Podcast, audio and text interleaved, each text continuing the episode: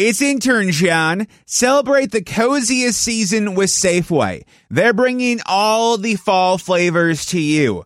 From pumpkin everything to caramel apples and all of your seasonal favorites. Make the most of those fireside dinners, game winning touchdowns, and warm family gatherings. Visit your neighborhood Safeway today or shop online for easy pickup or delivery.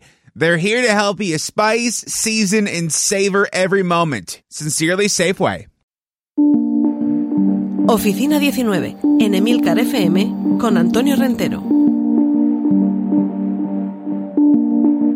Saludos y bienvenidos una semana más a Oficina 19, este podcast de Emilcar FM, donde vamos a compartir consejos, reflexiones, noticias e información sobre el teletrabajo y la nueva realidad que estamos a punto de tener con nosotros ya un año de manera generalizada y casi obligatoria en muchos casos. Eh, llevamos unas semanas hablando de la preparación personal y eh, nos, eh, nos, habíamos quedado hablando de la, del análisis que debemos hacer de nuestros hábitos. Yo recomendaría hacer un análisis diferenciado. En primer lugar, tenemos unos hábitos domésticos de nuestra vida cotidiana y unos hábitos laborales de nuestra vida en la oficina. Podremos hacer esto ya en, función de cómo le resulta a cada uno más cómodo. No sé si dos columnas, eh, una hoja, un Excel, en fin, cada uno, eh, unas listas, unos post-its, cada uno que, vea el método en el que mejor y más cómodo se encuentra para hacer, ya digo, ese análisis previo. Eh, nuestros hábitos de trabajo presencial y la previsión de este entorno doméstico o a distancia, insisto también en esta, en esta diferencia. No siempre vamos a trabajar en casa, pero puede ser que ese teletrabajo nos lleve a otros lugares fuera de casa y tengamos también que introducir las peculiaridades de ese análisis en esta recopilación. Con esto lo que vamos a hacer es tener muy claros cuáles son nuestros hábitos en ambos ámbitos y ver cómo se pueden compatibilizar, cuáles son incompatibles, cuáles son conciliables y cuáles habrá necesariamente que modificar. Habrá que abandonar algunos, habrá que recuperar otros, habrá que adaptar. Ya digo, esto lo, digo de forma un poquito genérica porque es que cada trabajo, cada puesto y desde luego cada vivienda es un mundo. Recordamos también en, yo creo que fue la semana pasada o la anterior, las interferencias, entre comillas y de forma cariñosa, que podemos tener en una oficina y de las que ahora nos habríamos librado cuando estamos trabajando desde casa. Pero hay que ser también honesto con las interferencias, de nuevo con comillas y con cariño, que podamos encontrar en el entorno doméstico y tendremos que tener en cuenta su incidencia tanto para nuestra productividad como para el horario que nos marquemos o que nos marquen desde la empresa o la organización para la que trabajamos. Os lo recordaba, yo ya digo, no sé si fue la semana pasada o la anterior, que eh, esa típica consulta rápida a un compañero de trabajo ya no la vamos a poder hacer de esa forma tan rápida con levantar la cabeza y mirar dos mesas más allá. Tendremos que recurrir a herramientas de mensajería instantánea, correo electrónico, Slack, Teams, en fin, este tipo de plataformas. Y, eso en ocasiones puede ser beneficial y en otras eh, perjudicial pero al mismo tiempo también vamos a tener, ya digo, esas interferencias ausentes. Ya ni nosotros vamos a ir a contarle a un compañero, oye, hay que ver el partido del otro día del Murcia, ni al revés, va a venir el compañero a contarnos, oye, pedazo partido el otro día el del Murcia. Esto es un, obvio guiño a mi eh, tocayo Antonio de Órbitas Grana aquí en, eh, en FM. Pero bueno, esas interferencias activas y pasivas no las tendremos, pero ya digo, podemos tener otras interferencias domésticas, eh, sobre todo si no vivimos solos en casa. Tendremos alguien a nuestro alrededor, y ahora entraré en eso, y tendremos también que amoldarnos y que se amolden quienes conviven con nosotros a esta circunstancia. La variación en nuestro horario va a depender principalmente del entorno, del espacio físico de trabajo y del resto de habitantes del hogar y de sus propias costumbres y de sus propios horarios. De aquí, de ahí, perdón, que en este proceso de adaptación debamos trabajar de manera conjunta. Y claro, es que no es lo mismo vivir solo en casa que tener familia, que tener alguien que te ayude con las eh, labores domésticas que tener que encargarte tú solo. Todo esto, ya digo, lo tendremos que añadir también a ese análisis que hemos hecho de los hábitos laborales, los hábitos, las obligaciones eh, autoimpuestas eh, impuestas externamente en nuestro domicilio y de quién tenemos a nuestro alrededor que nos pueda ayudar o de quién debamos ocuparnos. Eh, ahondaremos más adelante en esta clasificación, pero yo comenzaría haciéndola para tener muy claro cuáles son las diferencias entre la situación en la que estábamos en nuestro entorno laboral previo y el entorno doméstico en el que ahora estamos trabajando, porque son, ya digo, dos eh, entornos muy diferentes.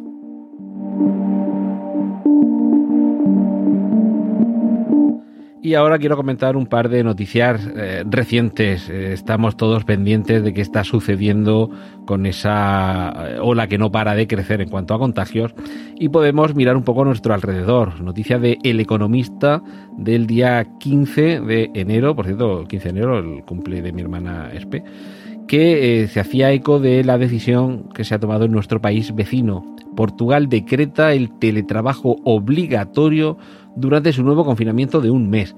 No voy a, entrar en, más eh, comentarios ni opiniones sobre cómo combatir ni las circunstancias políticas en un sitio o en otro, en, las que se están tomando determinadas decisiones, pero sí que es cierto que una medida como esta, valiente, desde luego, complicada de llevar a cabo, pero que, por cierto, hace casi un año ya tuvimos ese primer intento en el que todavía estamos viviendo muchos y en el que seguro que muchos están viviendo todavía, de un panorama de, de quedarse en casa trabajando. Esta medida, desde luego, dura, teletrabajo obligatorio y confinamiento de un mes, es, eh, ya digo, una, medida difícil, complicada, aunque, ya digo, el año pasado estábamos en estas. Y, esto creo que más tarde, más temprano, aquí en España viviremos algo parecido. Así que un poco una recomendación autobombo, eh, escuchad los anteriores episodios de Oficina 19 y seguid indagando por vuestra cuenta en toda la información que tiene que ver con el teletrabajo, porque esto continúa y en, unos casos será obligatorio desde altas instancias, eh, obligatorio por orden gubernamental, en otros será nuestra empresa la que tome un poco las riendas y diga, oye, a partir de la semana que viene, todo el mundo a trabajar desde casa, así que mejor estar un poquito preparados y seguir aquellos consejos que en ocasiones tienen razón en los refranes de que cuando veas las barbas del vecino afeitar, pon las tuyas a remojar. Y otra noticia, esta más reciente, de esta semana pasada, del 22 de enero. Eh, la Dirección General de Tributos niega a los autónomos la posibilidad de deducirse gastos de teletrabajo en el domicilio a causa de la pandemia.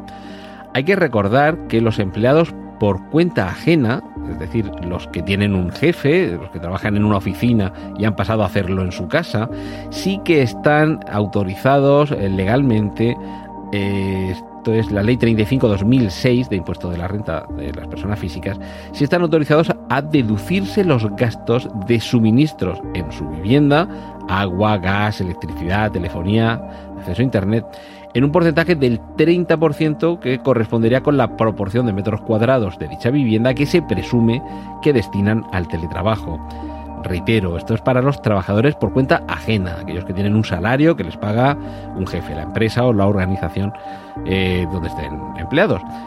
Y la Dirección General de Tributos, que es el, el organismo que debe velar por la interpretación de la norma tributaria, a petición de bueno, la consulta hecha por una autónoma que se había visto obligada a trabajar en su propia casa sin poder acudir a su despacho durante el confinamiento domiciliario, eh, elevó esta consulta para ver si podía, al igual que los trabajadores por cuenta ajena, deducirse esos gastos que a los que había tenido que hacer frente por estar en casa obligada por eh, órdenes eh, de la superioridad. Y la Dirección General de Tributos dice que no, que esos gastos los tiene que abonar cada uno de su bolsillo y que si eres autónomo no te los puedes deducir. Ojo, esto es para autónomos que tienen una oficina eh, vamos a pensar en un, en un, ingeniero, un psicólogo, un abogado, que tienen una consulta, un despacho fuera de su casa y que se han visto obligados a trabajar desde su casa. Otro día, si queréis, y si me lo preparo un poquito, hablamos sobre cómo puede un autónomo deducirse los gastos por trabajar desde su propia casa, pero esto ya, digo, será en otra entrega de Oficina 19 y os espero la semana que viene para más consejos, información y noticias sobre teletrabajo. Un saludo de Antonio Rentero. Has escuchado Oficina 19. Hay más programas disponibles entre www.emilcar.fm barra oficina 19 y puedes ponerte en contacto a través de Twitter con arroba Antonio Rentero.